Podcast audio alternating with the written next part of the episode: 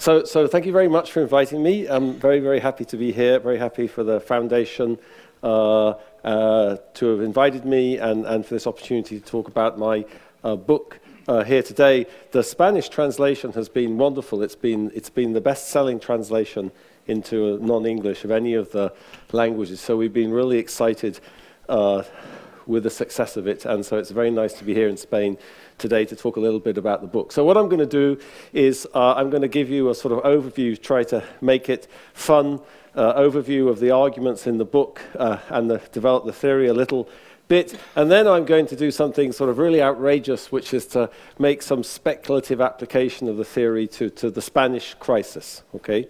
So, so, so I'm not a scholar of Spain or of Spanish institutions or Spanish history, but it seems, you know, it seems I'm obliged to sort of say, you know, what does the theory say about all the economic problems that Spain has been going through in the last uh, decade. So I'm going to talk a little bit about that. Okay, so, so let, with, let, me, let me get on with it without further ado. Why Nations Fail, what is the book about? It's about what makes some countries economically successful and other countries not economically successful. Now, at some level, you know, the answer to that is very well known since the work of Robert Solow, the work that Robert Solow, the famous MIT economist for which he got the Nobel Prize, back in the 1950s, he did a very famous study of long-run economic development in the United States, and what he pointed out was long run increases in living standard were driven by what he called total, total factor productivity, by which he really meant innovation. Okay? New ideas, new goods, new ways of raising productivity, labor productivity, human productivity. Okay? And so societies that are economically successful are very good at generating total factor productivity, and societies that are not prosperous are not very good at generating it. And if you look across countries in the world today, the biggest part of differences in living standards and income per capita is driven by differences in this total factor productivity that Professor Solow identified in the 1950s. So, so it's good to start with the image of innovation. And you know, if you go back and you think about what was it that created all this prosperity in the modern world, you think about the Industrial Revolution, that was all about innovation. It was about mechanization of production, textile manufacturing, new sources of power, the steam engine, new methods of transportation, railways. It's about innovation. Okay? So, so, so the argument in the book is that why is it that some societies are much more innovative than others? It's got it's to do with the way those societies are organized, with the rules that create very different patterns of incentives and opportunities in different societies. Okay? So, so economists and social scientists use the word institutions to describe these rules. So, so as, as Vicente said, this is a theory about institutions, about how some sorts of institutions generate innovation and total factor productivity change, and other sorts of institutions don't. Okay? So, to give you a sense of what the theory is, I'd like to start with a very, very concrete comparison. And the comparison is between the two richest men in the world, uh, Bill Gates and Carlos Slim. Okay? Now, these are both extremely rich, very talented, energetic, clever businessmen. But the way they made their money is incredibly telling about the sources of prosperity in the world. Okay? How did Bill Gates make his money? He was an innovator. Okay, back to Solow. When he was an undergraduate at Harvard, he started a business. He got into software. He started Microsoft. He created massive innovation in software. Okay, this is one of the leading sectors in the US economy over the past decades. Okay, innovation. How did Carlos Slim make his money? Carlos Slim made his money by creating monopolies. Okay, so according to the OECD's calculation, it's a very conservative, for the economists in the audience, it's a very conservative calculation of deadweight losses of monopoly. Between 2005 and 2009, his monopolies reduced Mexican GDP by 129 billion dollars. Okay, that's much more than his personal fortune. So this is not just about taking money from the average Mexican and giving it to Carlos Slim. It's a process that involves reducing Mexican national income at the same time. That's very different from what Bill Gates did. Bill Gates actually did the opposite. He created enormous amounts of positive externalities in the economy. He actually created much more wealth than he himself could take advantage of. He got very rich, but the national consequences are very, very different. So, two different ways of making money. with enormously different consequences for society. In Gates's case, innovation, creating wealth, not just for himself, but all sorts of other people, sucking talent and people into the software and computer industry. In Slim's case, the opposite barriers to entry, keeping people out of telecoms, people blocking opportunities and incentives for other people. Two very, very different scenarios with very different consequences. Now, you might think, okay, but what's a different hypothesis about this? You know, couldn't it be that Bill Gates was a good guy and Carlos Slim was a bad guy? No, no, no, absolutely not. You know, when Bill Gates uh, wanted to, he tried to create monopolies. Okay, everybody wants to be a monopolist. You know, academics want to be intellectual monopolists, and he wanted to be a monopolist too. And he, here's here. Oh, what am I doing? Here he is, okay? What's he doing? What's Bill Gates doing here? He's appearing in front of antitrust authorities in uh, Washington, D.C., promising to tell the truth, the whole truth, and nothing but the truth. So, this is not a story about different people or different cultures or different personalities. It's a story about talented, energetic, creative people responding to the context in which they're in, responding to the institutions that they're in. And the thing in the United States is that the institutions, for all their problems, we can talk about that too, tend to push people in the direction of socially desirable activities like innovation. That's what's rewarded. In Mexico, the opposite is true. The way to make a lot of money is by creating monopolies, barriers to entry, rents, not through innovation. Okay? Now, this scene here of Bill Gates being sort of dragged in front of the antitrust authorities, this is an old story in the United States. You know, if I go back 100 years before that, here's a picture of an octopus, but it's a very special sort of octopus. It's the Standard Oil octopus. Okay? So Standard Oil was Rockefeller's famous uh, cartel, if you like. Uh, uh, and you can see the octopus has its tentacles around the White House and around Capitol. And the, the octopus was not only creating massive economic concentration, it was trying to capture the political system.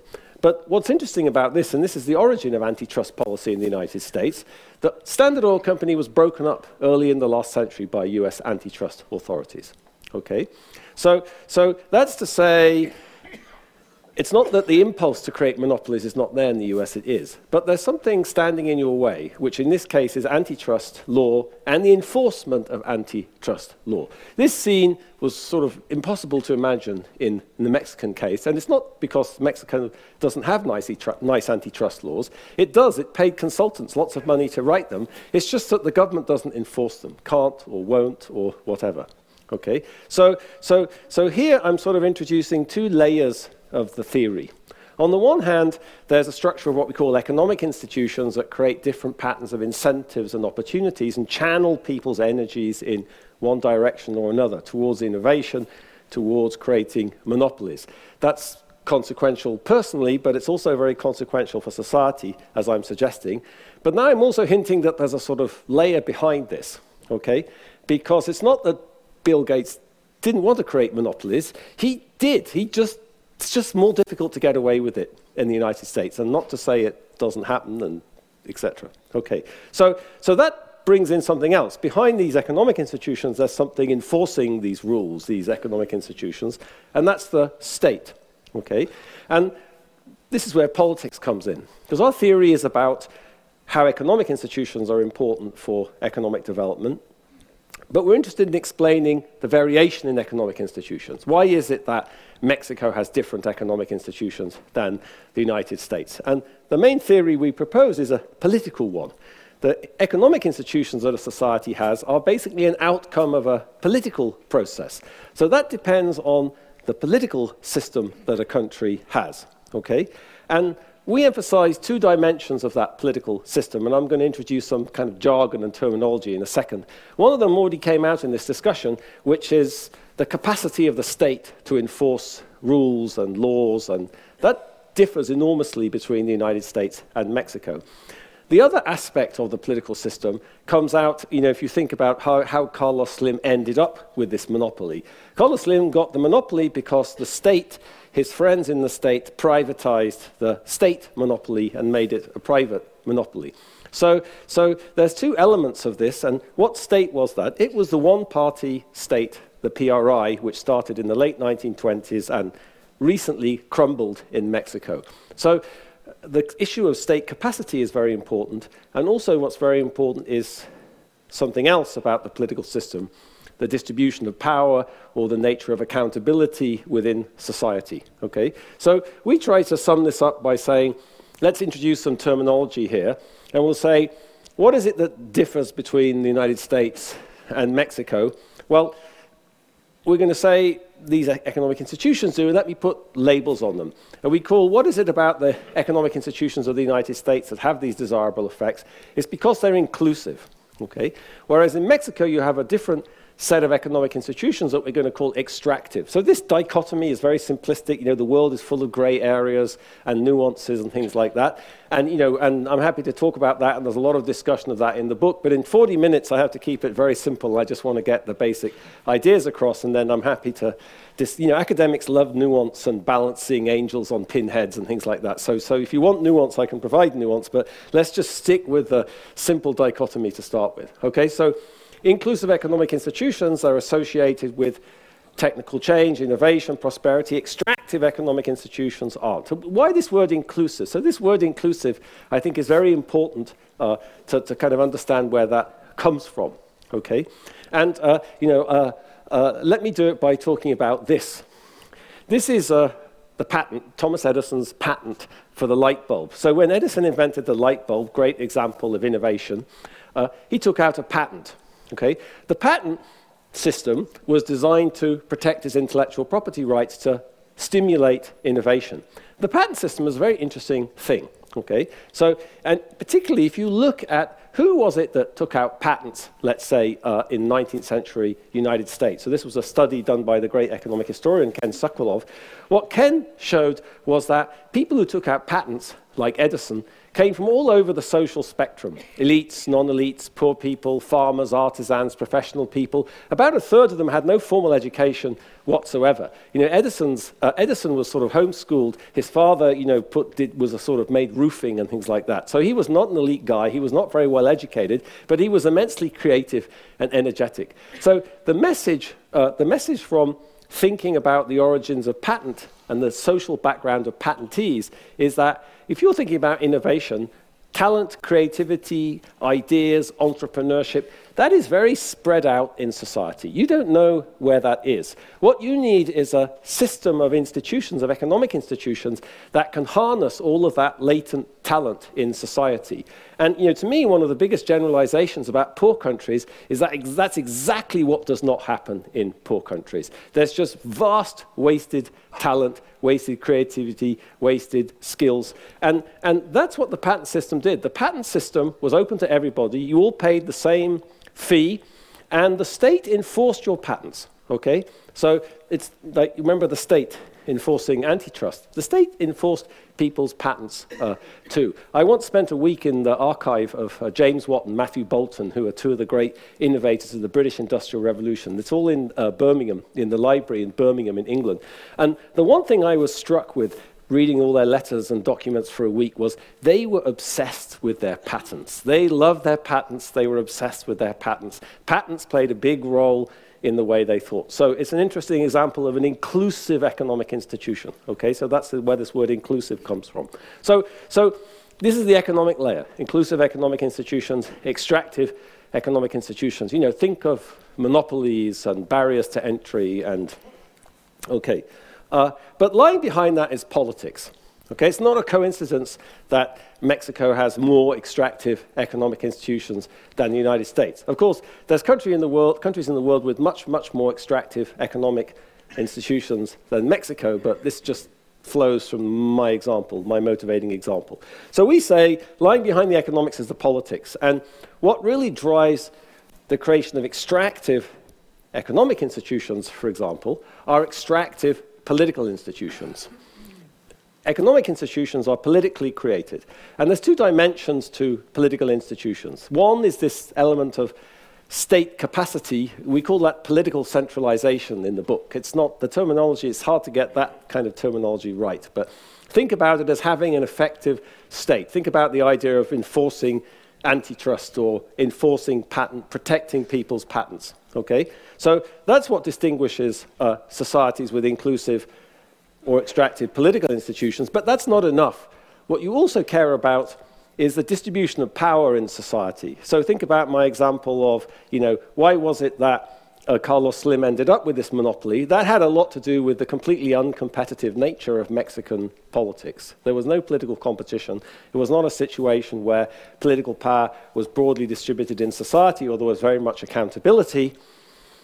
That's also critical. So these two dimensions of political, what we call inclusive political institutions are political power has to be broadly distributed in society, and you want to have a state which has capacity, or we call it centralized in that context. Okay? So, so, so this is the crux of the theory. Economics, inclusive and extractive institutions, lying behind that, politics, extractive political institutions creating extractive economic institutions, and extractive inclusive political institutions creating inclusive economic institutions.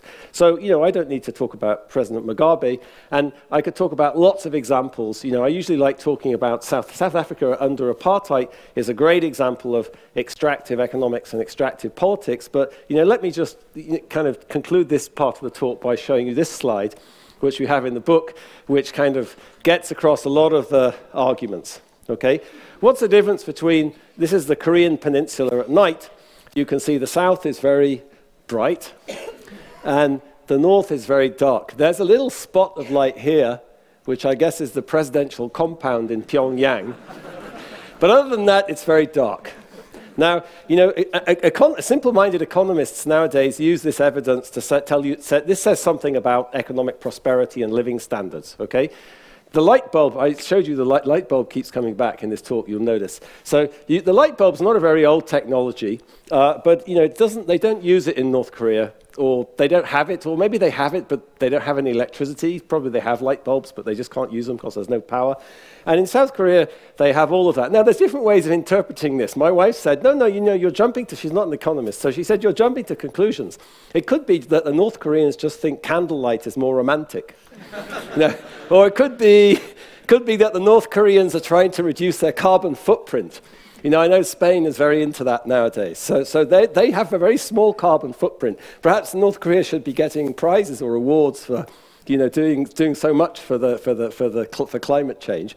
But I think we know the real reason for this. The real reason for this is that North Korean society has enormously extractive economic institutions. Okay, this is a place where nobody has the freedom or incentive to do anything unless the ruling party allows them to. Okay? And it's also very clear in this case that this is kept in place by politics. The reason that North Korean economic institutions create mass poverty and starvation for the citizens of North Korea is because that's the way the Korean Communist Party wants it. Okay, I think this case is so clear cut, there's just no debate, right? The harder thing to see is, you know, this is a very extreme example. You know, how would I use this more generally to kind of explain other societies historically or today? Our argument is that, you know, this, it, this case is extreme, but it illustrates basically what's going on in all poor countries. And what went on in South Korea, you know, leaving aside the discussion of the role of the state or whatever, is that institutions were much more inclusive, and that was underpinned by much more inclusive political institutions, at least today. Okay? But the South Korea case sort of raises a puzzle, right? Because I'm emphasizing to have an inclusive economy, you need to have these two things. You need to have an effective state. Okay, they had that in South Korea. Most of the academic literature on South Korea says, you know, there's a long history of bureaucratized central authority in South Korea. Okay, fine. But what about this other dimension I talked about? What about the distribution of power in society? I said the problem in Mexico was that there was no accountability and there was a one party state and no political competition, and that's how these monopolies got set up. But, you know, a lot of Korean economic development took place in the 1970s, at least, under the stewardship of General Park. So you may, I don't know if you know anything about General Park, but General Park, let's suffice it to say, General Park was not a Democrat. Okay? Uh, but he nevertheless oversaw a lot of economic growth. So what do we say about things like General Park, and how does that fit into our theory? Well, I talked about that.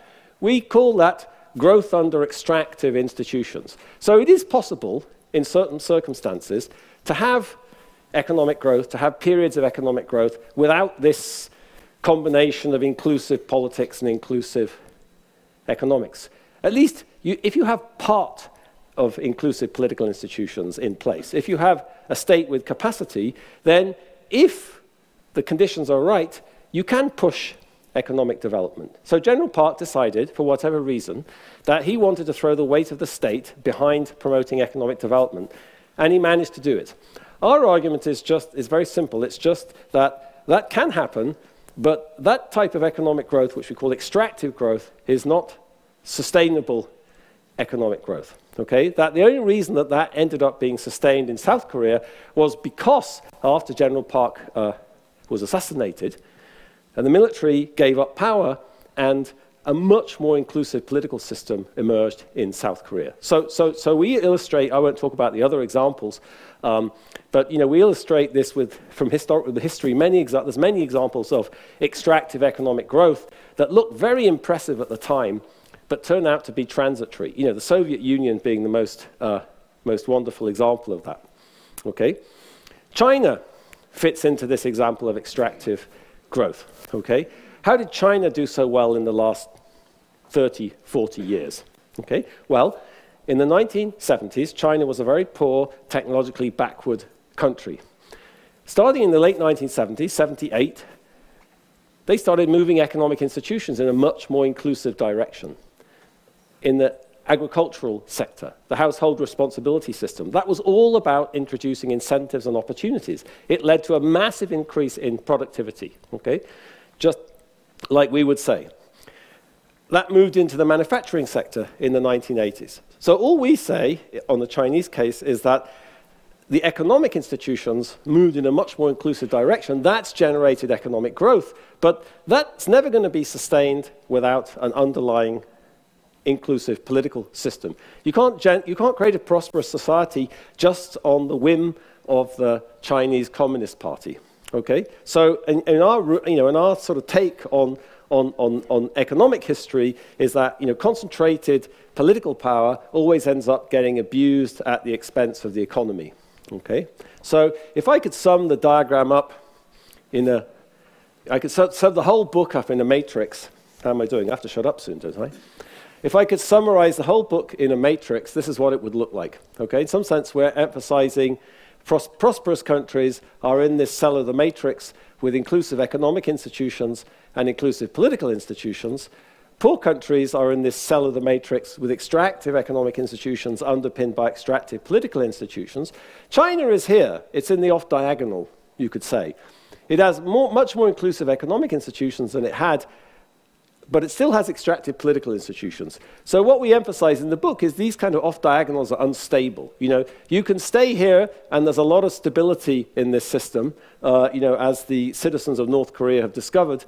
And you can stay here also. There's a lot of, there's a lot of stability in this cell of the matrix as well. But in the off-diagonals, you have these fundamental in incompatibilities.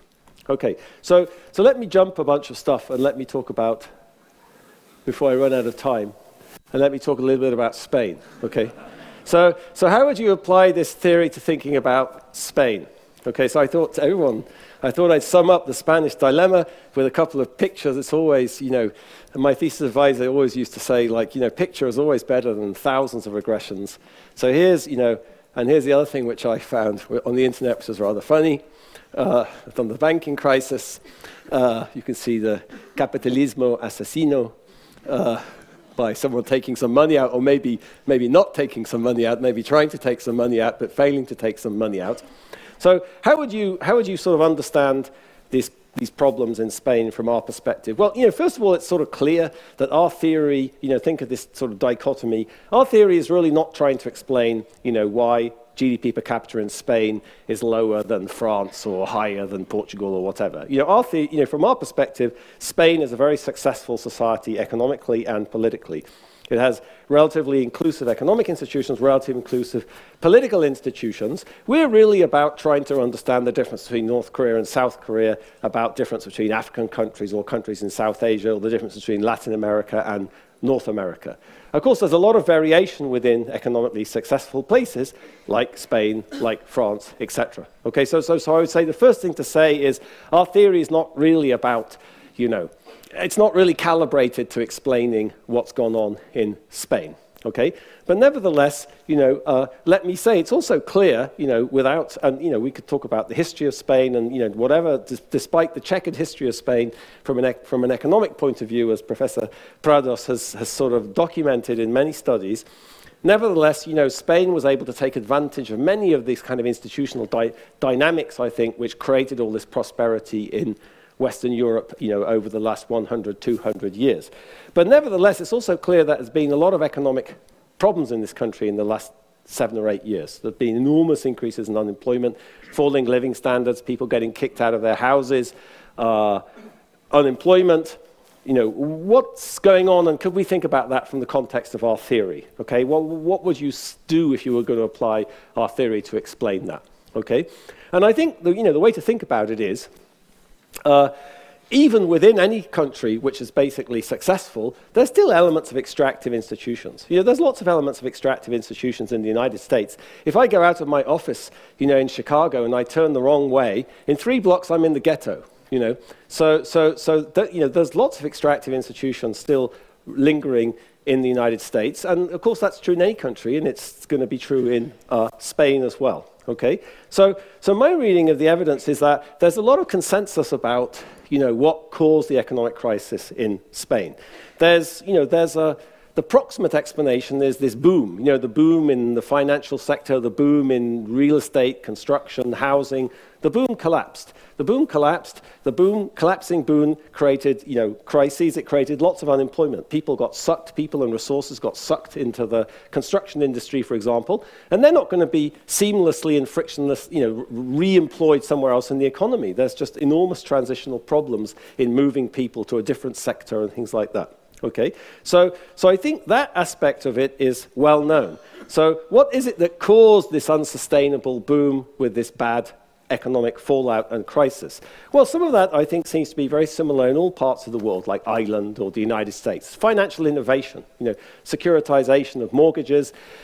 The financial sector innovates. It's like Schumpeter's idea that capitalism is just unstable. Innovation goes with instability, and you know, maybe that's part of the story. Of people creating financial instruments whose consequences they didn't really understand and when that happens, you know, you have a crisis, you have a recession, and you know, if you look back over the last 200 years of any country, there'd be big crises, big recessions in 1970s, in the 1930s, in the 1890s. So from that point of view, that, you know, a Schumpeterian type of story is also plausible here. But what also seems to be true in my reading of the literature on this is that all of this was fueled by, by something which seems much more related to extractive political institutions, which is a sort of crony capitalism type nexus between politics, construction companies, and financial institutions and saving banks. That there was a lot of political interference in terms of economic resource allocation, construction, financial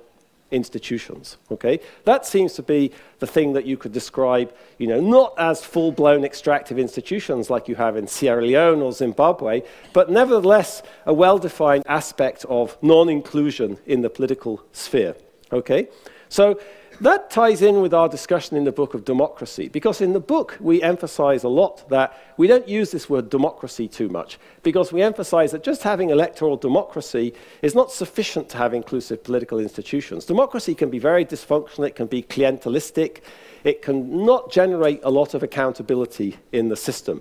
And my sense is that, you know, to think about what I was describing on the last slide as this kind of nexus between the politics and the construction companies and, and financial industry, that's a real failure of the sort of quality of democracy in Spain. It's a failure of accountability that somehow voters weren't able to discipline this. They weren't able to stop it happening. Maybe there wasn't enough transparency, people didn't know what was going on.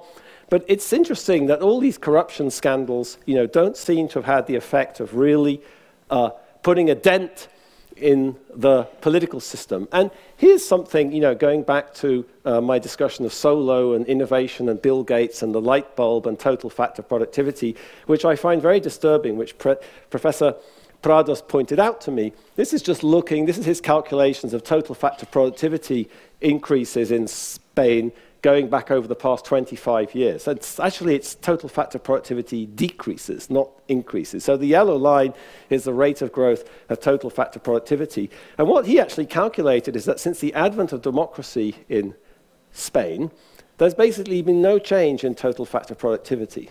Okay? So why on earth, why on earth would that be? Well, that seems to be because somehow this transition to democracy hasn't created enough accountability or hasn't created enough inclusion so it's allowed many extractive aspects of the economy to persist. So I don't know if this is about opportunities or it's about, you know, the interesting thing about the construction sector is somehow you have a lot of resources concentrated in a sector of the economy that doesn't generate a lot of innovation. So maybe it's to do with the composition of the economy and the way the political incentives have generated a particular set of entry barriers or opportunities or rents or, but this seems to be very sort of concerning from my perspective, this long run performance of total factor productivity. So I think, you know, Spain, Spain is a great success, but I think if I was going to look at this crisis through the lens of our book, this is where I'd look. That there's some problem with the way political institutions have worked. And, you know, in some sense, dealing with the problem, the policy recommendation for this is very similar to uh, Dr. Molinas's, I don't know if he's here today, I met him at lunchtime, Dr. Molinas's analysis of what's wrong uh, in Spain. And, you know, he says what the solution to this problem is re reform of political institutions. And that's exactly what our book says. Our book says economic problems are political problems. What you need is reform of political institutions. He has a very specific idea about electoral institutions. I'm not sure I know enough about how things work in Spain to know if that's a good idea. It makes a lot of sense. But it seems like the thing to do is, you know, there's a lot of focusing on what I would call prox the proximate problem. You know, uh, get politicians, stop allowing politicians to nominate freely, you know, members of boards of banks and things like that. Okay, fine. But that fundamental problem is a political problem. Okay? So, so, so you have to address a political problem by trying to think about reforming uh, political institutions. And I guess I just wonder if that's happening in Spain. I know there's a lot of new political forces at play, and that's exactly what I'd expect, and I think that's probably a very healthy thing. But I also notice from our perspective, from this perspective of why nations fail, a lot of the political debate is about the wrong thing. The political debate is about austerity, which of course is horrible, and you know, blaming the Germans for enforcing austerity, you know, which may be horrible too, but that's not where the problem is. The problem is here it's in terms of political institutions, at least that's what we would say, and I guess something of what I've been reading suggests that that makes sense. Okay, so that's a very speculative, I, I, I say this all with, some, with a great deal of trepidation, but just to sort of play with how you would apply the theory in this context. So I think I should shut up now, and uh, you get to ask questions. Thank you.